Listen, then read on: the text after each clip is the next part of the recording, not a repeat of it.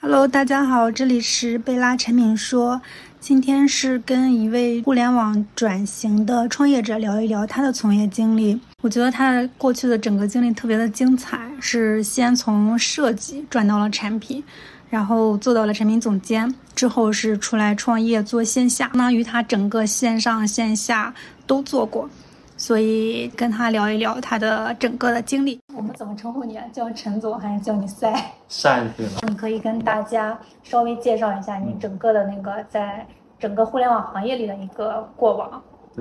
其实我呢是一个，呃，美术生。嗯其实一个我们学的时候呢，就是学平面设计是特快的。嗯一开始呢，第一份工作呢在奥美那块做的是那个动感地带那个这个这个营销方案，中国移动的动动感地带一个营销方案。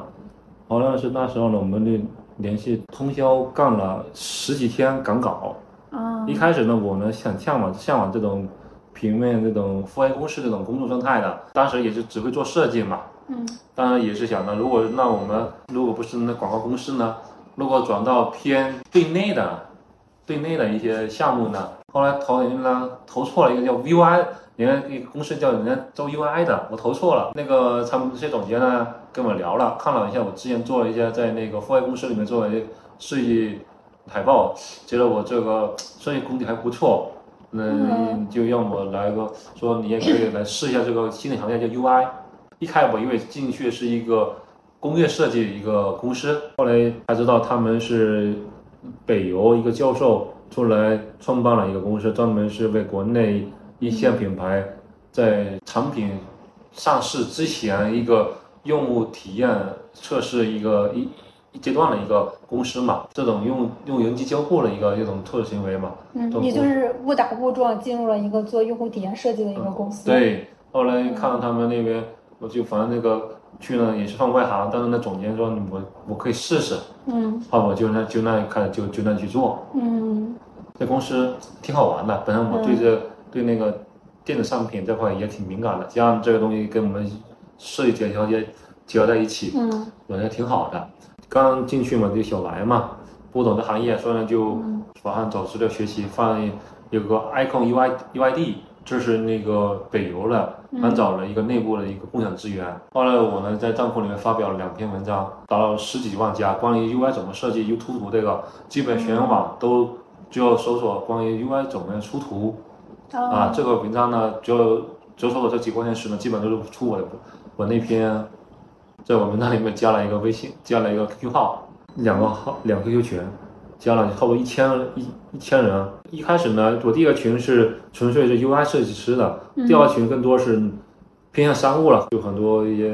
互联网创业公司，他嗯给来找我，原想那个第一代漏缝智能手机漏缝这款手机呢，就是找了我那个找了我这款，包括那个米聊也是雷军他们那个团队一个，我就忘了谁了，也给他们做 UI，一版第一版一点零的 UI。哦，米聊的第一版。啊，这边是总框架了，整个建模布局啊、色调我是做的，后来是他们重新自己去弄那个 U 那些 icon 细化，他们自己弄了。嗯，本就来是你给了他们整个第一版的框啊架。，对对，一点零那块，嗯，他后来去自己弄去了。你那你这个实习是自己干的实习，还是也是有有去到某一家公司里面，一还是在那边，还是还是在公司里？哎，再看同同时包括你刚才说那个乐凤那块，嗯那块都是对在那个公司那里同时对那时候去接的，在在之后呢？在之后是这之后后来就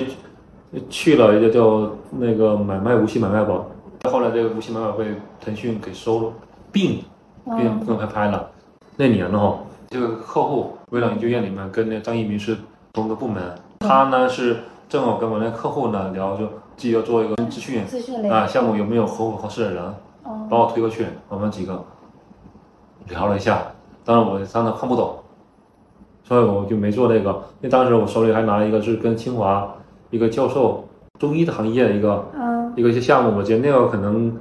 成就成感觉成就感更更强一点。挖我这个人的这个清华的人，他本身在 IBM 是做高级产品经理的， 可能他那边可能资历可能没有我们那个那个中搞中医那个项目嗯好。靠谱一点是啊吧？靠谱点嗯不管是人还是那个从业背景。对，然后嗯包括融资规模，那当时我们投的是华润集团给投了很多钱，哦，嗯，这个我觉得所以就那项错过了那个嗯自己的开始。对，然后就去了那个开始创业，从那开始慢慢转产品了。因为我跟他们接触更多，也是通过那个界面这边打交道，嗯就我评给他说这个哎，未来这个安卓怎么样，是什么趋势之后，然后呢，中医是没用群体，更多从视觉角度去给他分析这个软件怎么做。嗯，这个业务什么出现存在是在成长，事业上面怎么做？我合伙人他更多是做技术的，嗯他前端那块不懂。我一开始是先从事从 UI 做转到 UE 这种嗯 PM 我这个过程的，呃，在互联网里面的那那软件呢，他们背后的操作逻辑都是为下一步的数据呈现做铺垫的东西。真正的去做了产品之后，有没有什么呃就是其他的一些变化？格局打开了，格局打开 呃了。在本质，你在页面产品呢，就是真的了解本质的东西才行。每个行业都有产品这个这个这个这个这个这个名词在里面，对吧？嗯互联网里面呢有互联网产品，对吧？互联网更多是数据驱动，纯做设计的阶段是比较少去关注的吧？对，功能产品也好，就是别的产品也好，嗯就是早期的时候还是会去关注这个产品解决了什么问题的。但是你会以终为始往对吧前看。基于从这个中医开始之后，你其实又去了另外一家公司，然后是你整个呃整个就是职场生涯的一个嗯最后一家公对司嘛。下下一个公司不，下一个公司是不对，下一个公司是对资本认知了，把传统行业怎么互联网化，这是这这是正正儿八经这个嗯线下和线上的一个问题了。挖挖机小蜜，倒卖二手挖掘机工程机械的这个项目已已经有十几万用户量了，对标的是铁甲宝贝，他们没有变现能力，嗯我去了之后呢，我是给他们做减法，就做只只选了一个核心的资源，车主，对吗？就就拥有这个设备的人，还有会使用这设备的人就可以了。嗯我有点不能就能把这个这行业盘活起来。怎么讲啊？唯有设备去做服务的，对吧？因为有有这个设备后，你起码你就给进行这个设备的交易、保养、维修，嗯对吧？通过这个行业，这通过这个项目呢，认识到那个行产品这块，从传统行业怎么跟现在的互联网是怎么样去结合在一起，嗯就说怎么样去做，怎么怎么怎么做呢？就是，呃，前传统的这行行业呢，那个工工程机械呢，他们受很受那个地域性影响、物理空间影响的，因为你接活，对吧？除非也只能是通过几几公里或者信息，哎，我这边有工程了，我直接开到那边去，对吧？我我我这个如果如果以前如果没有互联网的话，我买买卖车位，哎，我车闲置了，只只能通知到这你县里面，对吧？最多就留给市里面，对吧？你就别人不知道，市里面知道你这里有个车要卖，对吧？如果没有互联网的话，如果通过上上回一个平台里面的话，你全国都可以知道了。那个产品面向的用户都是一些什么样的人？呃，就就是自己有挖掘机的，还是或者是一些啊有挖掘机的公司的人？拥有挖掘机的，同时还有还有拥有那个会开挖掘机的人，因为他两个背后呢是挂号有有工程机械的地方，必须有有大工程的地方。面向到这部分人群，他们是可以熟练的使用互联网的那部分人群吗？嗯，不用他们不用，就像一手机一样，工程机械里面的滴滴，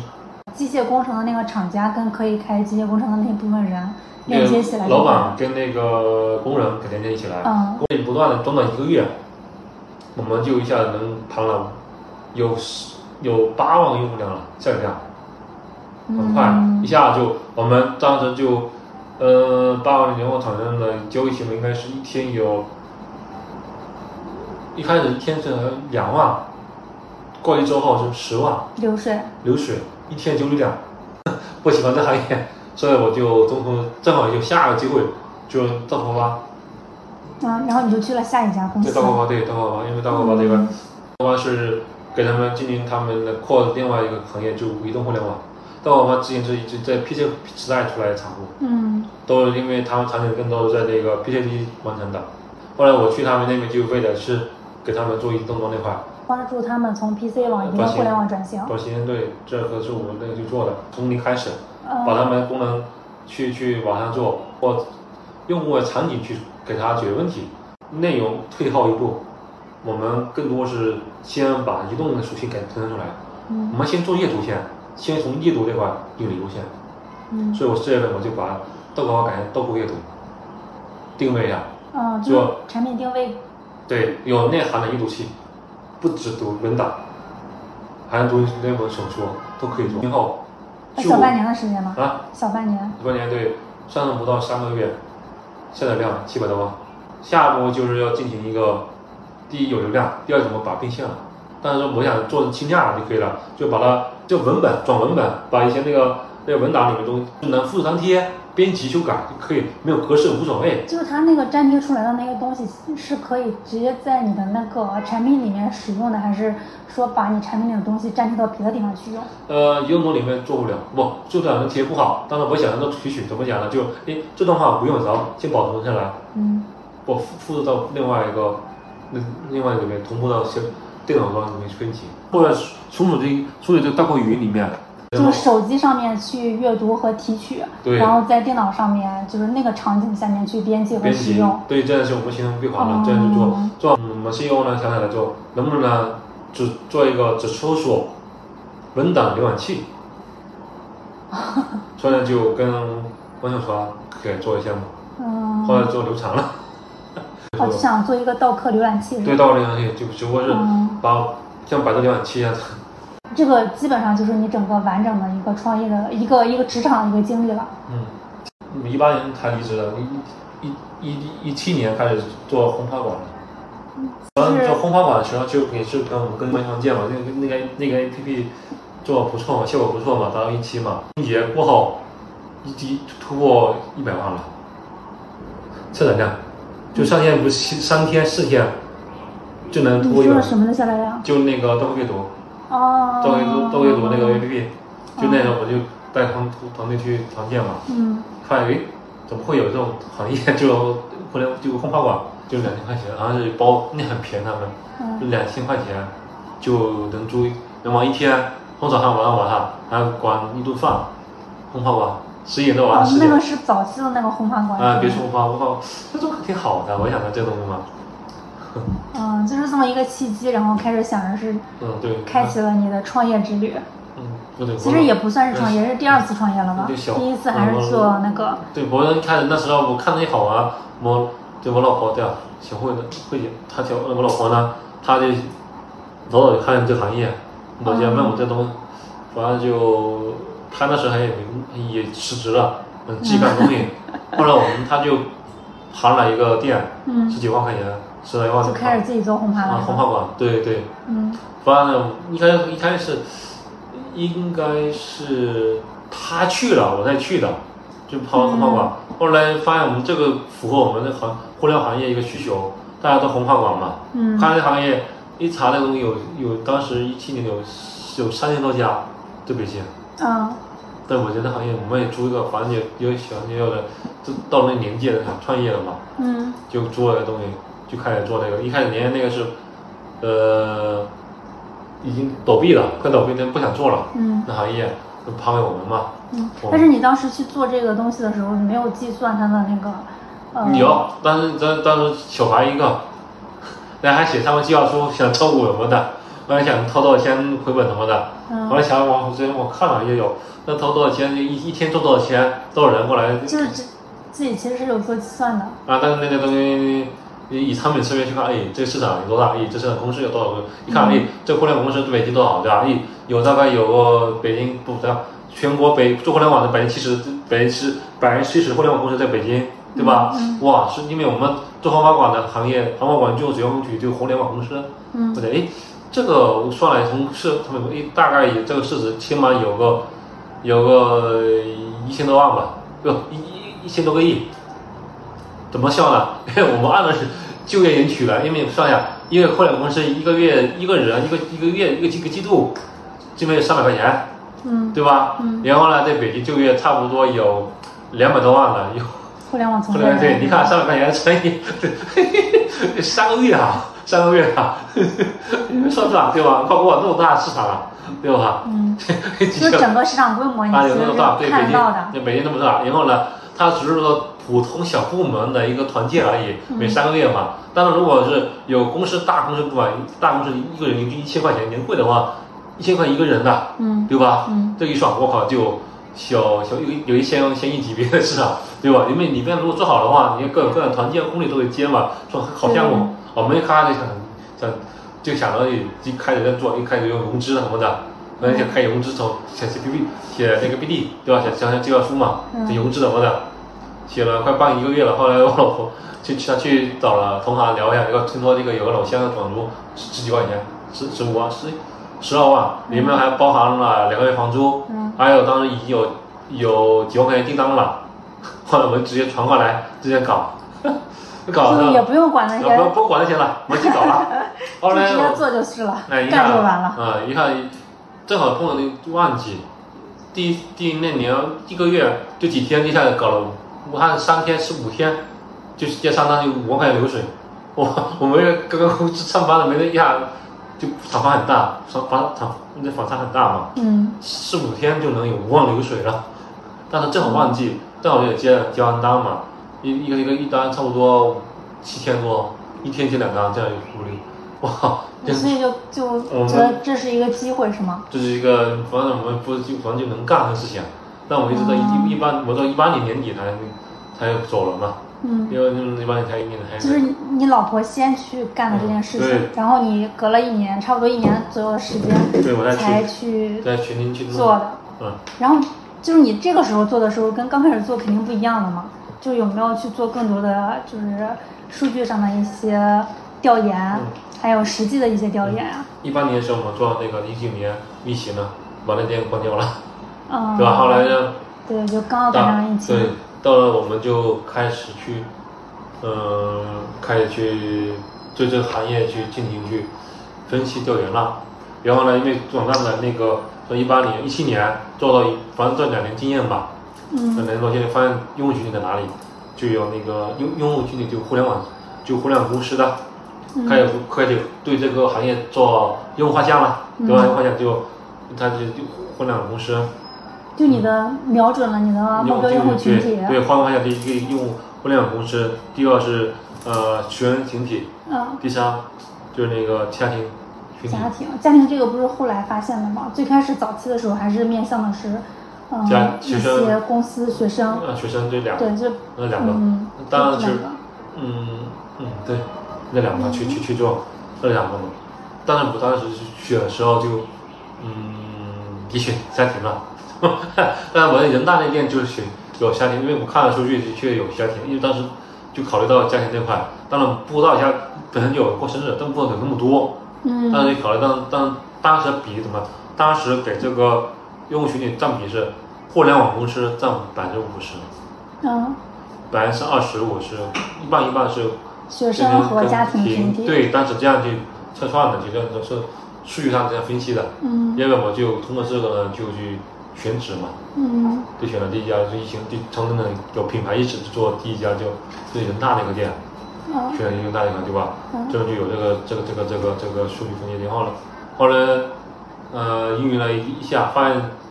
开始变化，数据的比重的比比重开始变了嘛，嗯就有可能是反推返回来，就那个可能地理位置的问题，可能就学生那人大学生居多，百分之占了竟然占占了百分之五十。啊，就是学生为体，啊学生主体为啊，主，对，流水占占百分之五十，不是它流动量。嗯然后呢，公司占，哦，不是不是不是，订单量，哦，错了，订单量学生居多，但从流从几个维度嘛，如果流水层面呢，公司居多，嗯流水居多，然后呢，再下是紧接着是学家庭，再下是学生。嗯那订单量来说呢，学生居多，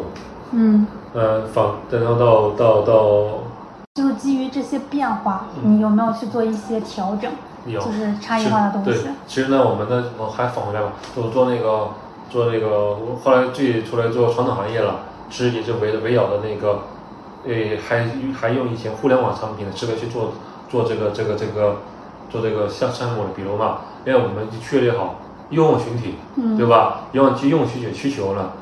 这些产品，因为呢，我假产品，我的为了我这个店的市里面应该讲一个产品应该在二十二到三十那个群群体。嗯那 OK，那我需要，呃，那里面的必须有一有有一些那种，那种有项目嘛，那些项目必须是互动型的，嗯对吧？根据这两个条件呢，二三十平的，二三十这团建场团建场景啊，那必须是这样决定了那个面积了，对吧？它面积不能小于两百平，对吧？这时候你觉得，哎，那我们要在市里面要找两百多平的，对吧？然后呢，然后呢，这里面要选互联网互动强性的蛮那那的的工具呢，那就是就刚才什么台球啊、麻将啊，要有多元互动的一个游戏机啊，对吧？餐那一块也是有有互动型、社交型的那个哪怕但是不能说，枪食对吧？火锅啊、烤肉啊，对吧？这些都是这些混对吧？这是我们强互联网的一个不强社交型的。这个跟这种这种形式的那个内容，就是你肯定是基于人群，然后去考虑这个人群喜欢的一些场景，然后给这个场景去填充一些这个人群喜欢的、喜欢的一些设备呃我。我我们应该是怎么讲？应该是我们设计好业务场景，我们就肯定成本我们核心点是就是赚聚会团建聚会，对吧？聚会是不是我们的这项目的核心点，嗯对吧？然后哪天聚会，怎么对对吧？就每个用户群体的聚会方式不一样，嗯对吧？有，所以我们就就原就以了那个轰趴这个城市是来哎定位好，我们产品就是做社社交的，这这是线下社交的聚会的，对吧？OK，那我们就这个场景呢，应该大概有有几波用群，一个公司团建，一个是学员聚会，还有家庭聚会，几个场景对吧？然后呢，当他们来我们这边呢，他怎么样去互动聚会？就像这社交互动，啊那用桶摸东西给它互动起来呢，对吧？那就是多必须这个工具，这个这个这个项目必须是多元完整的项项目，对不对？所以我选产品，对不对？因为还有就刚才我们讲到我们在市里面，那就一般就场景的话，一般是多少人来来到我们才到我们这个场景来，对吧？那我们就大概就就要去人数，对吧？三十人、五十人、四十人，对吧？我们想要二十二十到四十人的场景，所以我们这个项目项目二十二到三十二到三十人的这种聚会场景呢，频率会更高一点。嗯这我所以因为这个常数量由由于这个人数的呃固确定好了，就决定我们未来选址用多大面积，对吧？这是我们的空间，对吧？空间一个一个决定，嗯对吧？这是一个。嗯然后呢，就然后还有就是我们要再再去给它做定价，定价怎么来的呢？哈，简单的我们房子我们用那个定价标准，一开始我们还允许了互联网公司里面的，因为人均团建就人均一一个季度就在三百到四百五左右，嗯对吧？一个月一个月一百一块钱一百五，对吧？这是它，这是我定出来了。一般一个公司团建一般是一基本三个月，就一个季度一次呃嘛就就就一处一次对吧？嗯这正好我们定一下，好像就三就百块是钱。奔着他 那个团建费用嗯啊对，和定对价。正好也是比较符合我们，因为基于这个基于这个定价，然后房子一年的多少流水，对吧？然后嗯然后大概就差不多这个，然后我们的房子这总价，然后再对应的去分摊到我们那个运营成本上面，对吧？房子多少钱，用多少钱，这么多少钱，嗯对吧？这整套的东西出来了，嗯。对吧？大概哎，就是有没有呃，就是你做完这些之后哈、有没有一些嗯、变化？这个变化是来自于你的客群里面有一些别的倾向的变化，比如说呃，你的那个公司团建的群体里面，他们早期的时候我们可能上了 A、B、C、D 四个项目，但是后来你经营了一段时间之后，发现这个。客户群体他会有一些新的东西，嗯然后他可能不喜欢 A B C D 项目了，喜欢 B C D E，然嗯后你是否会根据这个变化去哎实时的调整你的那个里面的设备？对，会的，当然对，会的。就怎么讲呢？就我们当时我们呃轰趴的时代呢，可能是八零后出来的，嗯对吧？看看零食啊、设备啊，比如现在从现在如果看老一些红花榜的嘛，看一看，就什么八零后、九零后这些棒棒糖啊，那些棒棒糖、大大泡泡卷啊，嗯那他他们那时候年代吃的东西，就比如街机啊、小霸王啊，嗯这都是他们那年代的一个球对吧？台球对吧？这是啊他们八零后、九零后玩的东西，台球桌对吧？嗯但是我们这是为这代，现在我们新开红花馆的啊，它也变化了。啊对，就已经开始早期可能一点零、啊二点零，啊对现在就已经是三点零哎，了。对，我们开始变变化，现现在就局五号了，然后就什么踢到什么 PS 五啊，嗯还有什么剧本杀啊，啊对，剧对吧？本杀是嗯对吧？剧本杀，还有 Switch 啊，这些都是现在的游戏玩的。还有，如果是有条件，就再做一个一个呃英雄联盟的比赛啊，嗯对吧？嗯吃鸡比赛啊，大屏啊，可能公看啊，嗯对吧？是他们比如时代变化，还有喝上吃上面都变了，嗯，对？吧？这就还有调性，对吧？像这种，这种这这种跨，这个就就就是嗯，这种变，就是有很多变化，其实是并没有那么明显，就是他们我们就本质上就我们还就是对会给大家打造一个沉浸感的，就是它其实是变了，但是你可能就是有感觉到它变了，但是你也不知道它到底，它也不是什么大的变化。对，其实我们呢，其实我们的空间还没有变化，就提供了它空间还没有变化的。嗯那空间的不，空间空间不里的体验会变啊，不管空间里面的就啊，空间不会变化，当然就是他们的审美变化也多了。啊，审美审美体验，对啊就其是实主观感受会啊，变。对，说对，认知文化有变化嗯，这是这样这样做的，对吧嗯？原本就是简单的说，我们现在装修风格吧，影响的装装修风格嘛，嗯，对那吧？我们问一个嗯比较尖锐的问题，嗯，就是你跟别的轰趴馆的一些最大的区别是什么？你觉得？嗯，别的红花馆是有，是这样的啊，就是我们现在红花馆里面他们没有定的调，可能现在有，并我们搞了，嗯一一开始的哈，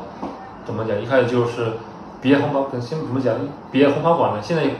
别红花馆有现在有有有三类，有三种不同阶段的不同档次的红花馆现在了。嗯一种传统的，刚刚聊了，从就是以前那种的大开间，嗯那种八零后的风风格的，这种就是一个大开间里面，除了 KTV 包房以外，其他怎么吃饭啊什么的，都一个空间里面，没有设计，嗯，就就为了就是所有人聚在一个大空间里面对就玩儿嗯就没了。啊，这种现在叫还有一你还有一种是偏的高端的，嗯装重头头装修，他们基本就达到那种嗯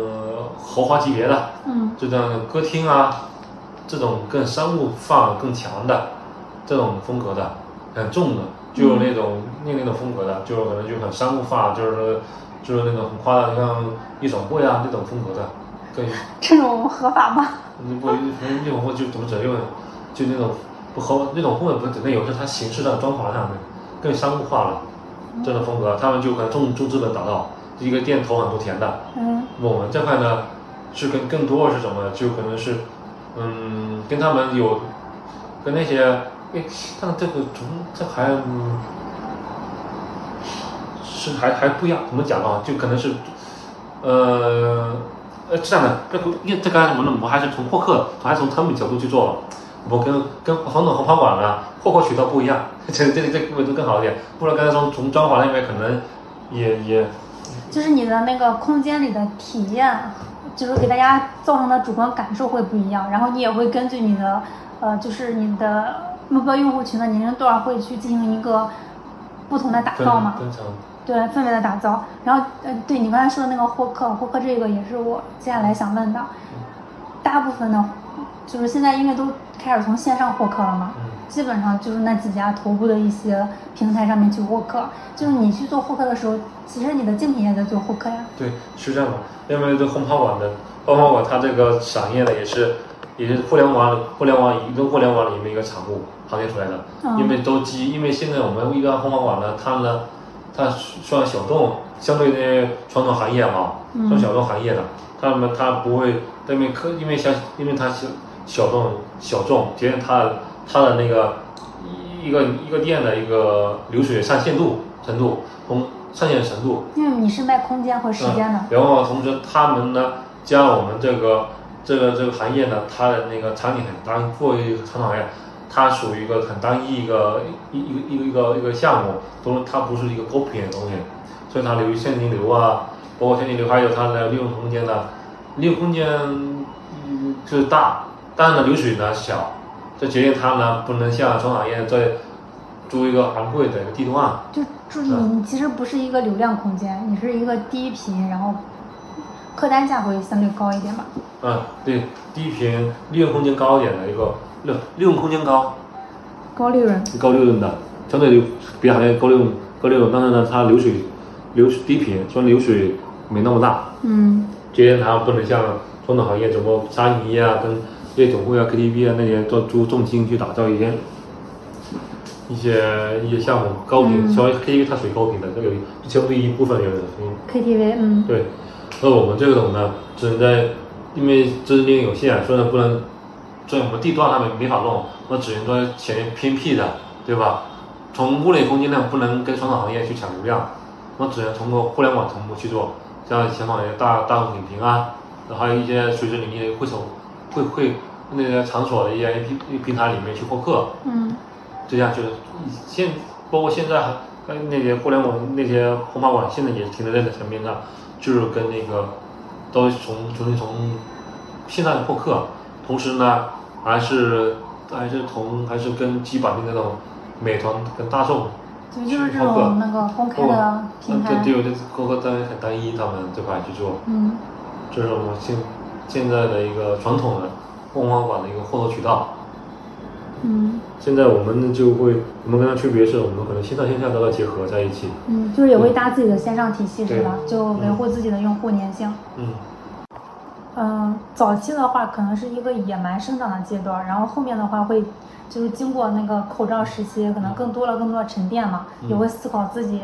就是之后是怎么样的一个发展。嗯就帮我结合你刚才说的，我总结了两个点，就是你跟别人的差异点，嗯就是第一个就是你会根据。根据你的客群的不同，去对你的空间进行一个主观体验的打造。嗯然后会更契合你的目标用户群。嗯然后第二个就是获客渠道上面，除了一些公开的获客平台之外，也会打造自己的平台，嗯去提升自有用户的粘性。嗯其实也是想着把自己用户的一个最大价值去进行一个挖掘。嗯因为我之前我记得我之前你跟我说过，就是一个用户他如果只是为了团建的话，他其实是一个轰趴馆非常低频的用户，嗯但是你可以去拓展这个用户的其他场景对的轰趴需求对，就比如说他的订婚呀、求婚呀，对甚至跟朋友的聚会，对这种场景，有可能有可能还会有一些会议场景等等，就是你会去发现这个用户里面更多的需求，就是嗯相当于用我们用我们的话说，就是把一个老用户的一个全生命周期都给它管理起来，嗯，是吧？对这个也是你，我觉得你可能跟别的轰趴店不一样的点。嗯，嗯，不知道怎么，接下来轰趴上面有什么计划呀？就是之前的店都集中在海淀那边嘛，海淀那边公司，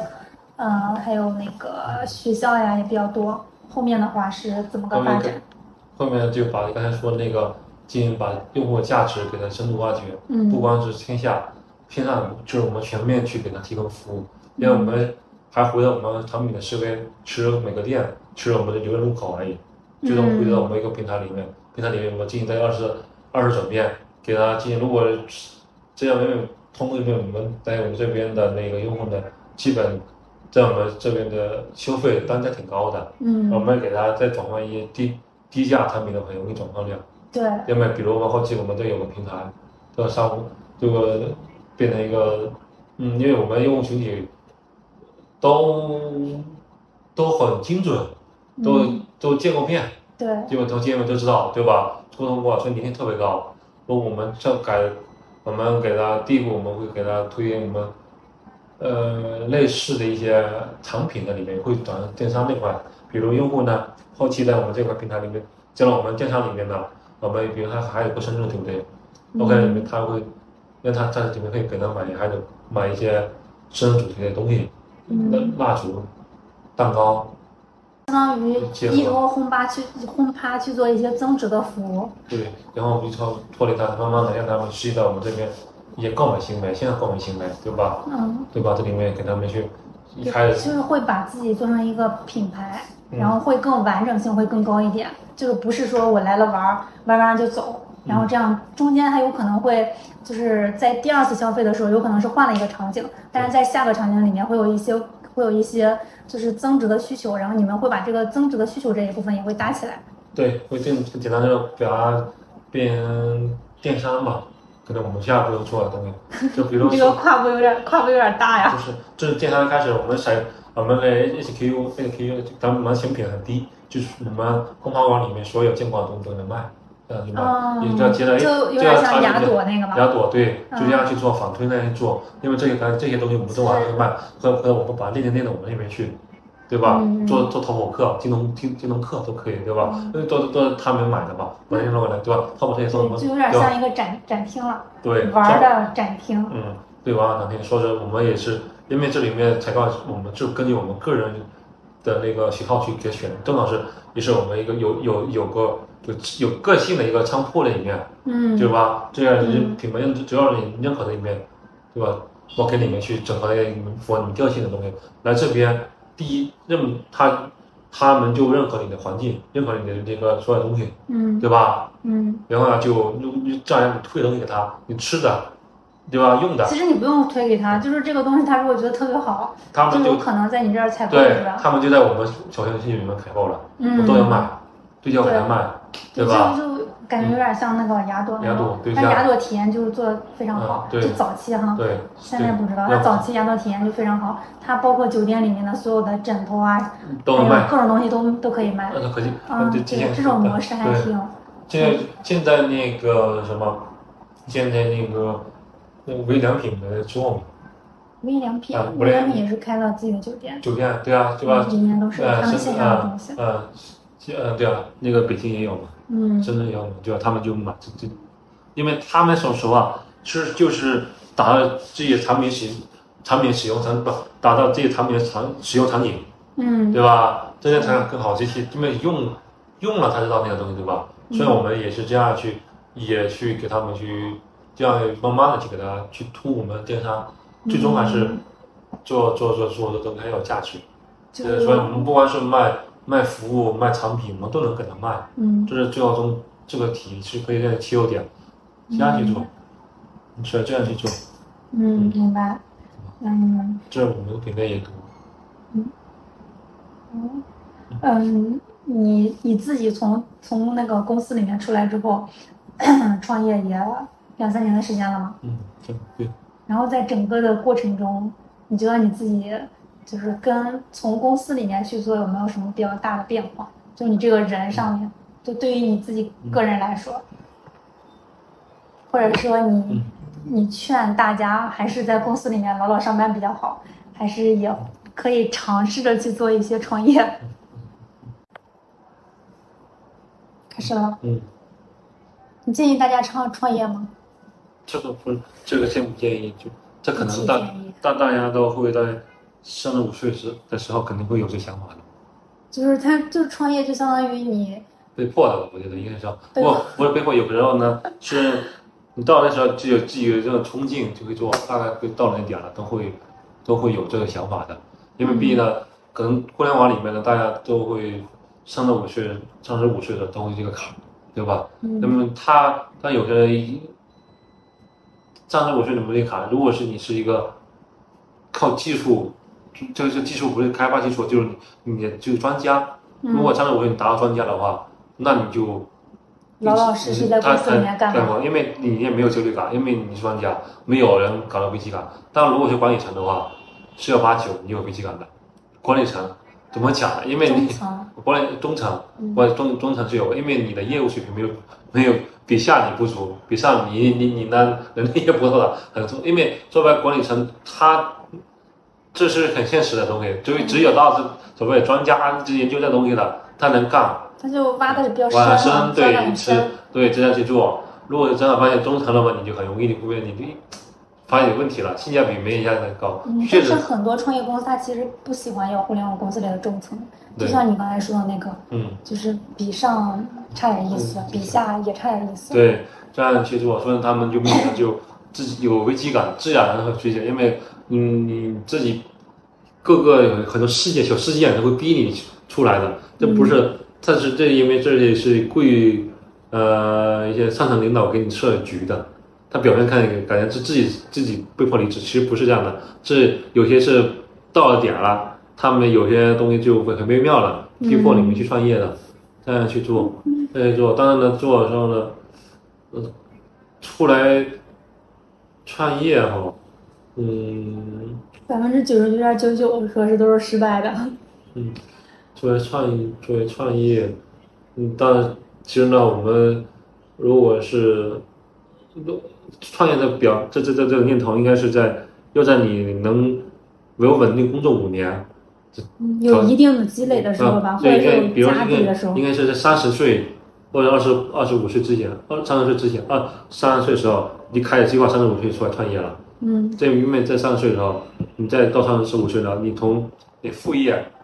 过五年后，你就除非变成也算在行这个副业里面一个行行家了，因为 因为你这个行业里面弄过一弄弄五年的话，算一个有个有个定理，不是一万小时定理嘛，嗯，五年正好就这个一个万一万定理嘛，一万一个小时定理嘛，这这也差不多你是创里面的一个入行了，行家了。但是你跳出来的话，至少你就不会亏，风险不会出现最最低的时候，因为在三十岁之前开始谋划创业，因为这时候在创业过程中呢，你要确保你的那个有固定的收入才行，因为这里面呢未支未支付太多了。嗯，你就一下子，哪怕你是有家蓄，对吧？你创业时候如果没有储蓄的一个收入来源的话，风险很大的。嗯，不知道下一秒什么，哪怕你今天一个亿，下一秒你不归零是有的。对对，如果不是富二代的话，还是要提早做计划，嗯并且为了这个计划先储备一段时间。对，储备的必须这样子，因为要真正的要去把下步下把把自己做成日本副业里面的行家才行，就把你嗯这样才行，才创创业。不要盲目哈、嗯大家不要盲目。因为创业的时候呢，嗯你有技术呢就不行的，因为一般创业的时候呢，不能一个人去做，至少要拉两三个两两三个人去做。然后这两这两三个人呢， 他们的你们各互个补吗互补啊各个维度不一样的，不是不是都是在一个在点上都一面，个行业里面的不是这样的，因为你们思维方式都一样的，那不行的。嗯，因为做创业的时候，有人必须有人管理的，必须有人管理。说白，有个人是管管战略的，百分百的，必须要有的。有一个，说白了，他干活最少的，动脑子；有个是，有个说白了，有个整天瞎瞎想的，有有个人把那把那个瞎想的人那个执行的那些嘛那些能落地的落地的就行了。第三个有个做风控的，有个管管财的，嗯，管钱的，嗯，就这三个人必须要有的。因为嗯这样去做，因为往往这个不会同时出现一个人身上的，不可能的。嗯只有有一个你必你瞎想的人必须除来格局特别大，嗯，对？吧？每每天都有想法，对吧？然后那个执有个执行特别强的，执行力特别强的，把那个人的想法给他落地，嗯对吧？同时呢，在在在在这些考虑这想法的时候呢，要考虑到时间维度、时间成本，对吧？这中间那个人呢，去去做这个东西。嗯同时因为没有必要三个人，因为三个人呢，这样呢就会有能化能化解，你能有化解冲突的危机。中间有一个人是、这个人，这个中间那个人呢，往往是做财务的，他是最脾气最好的人，有个脾气最不好的，有个最轴的，啊应该往往是那种脾气最不好的人，一般是做策略的。嗯，因为他呢，整天瞎想的东西，然后肯就是想法必须按自己的那种，有个很听话听话的，他是做事的，嗯然后当然呢，往往就会有冲突。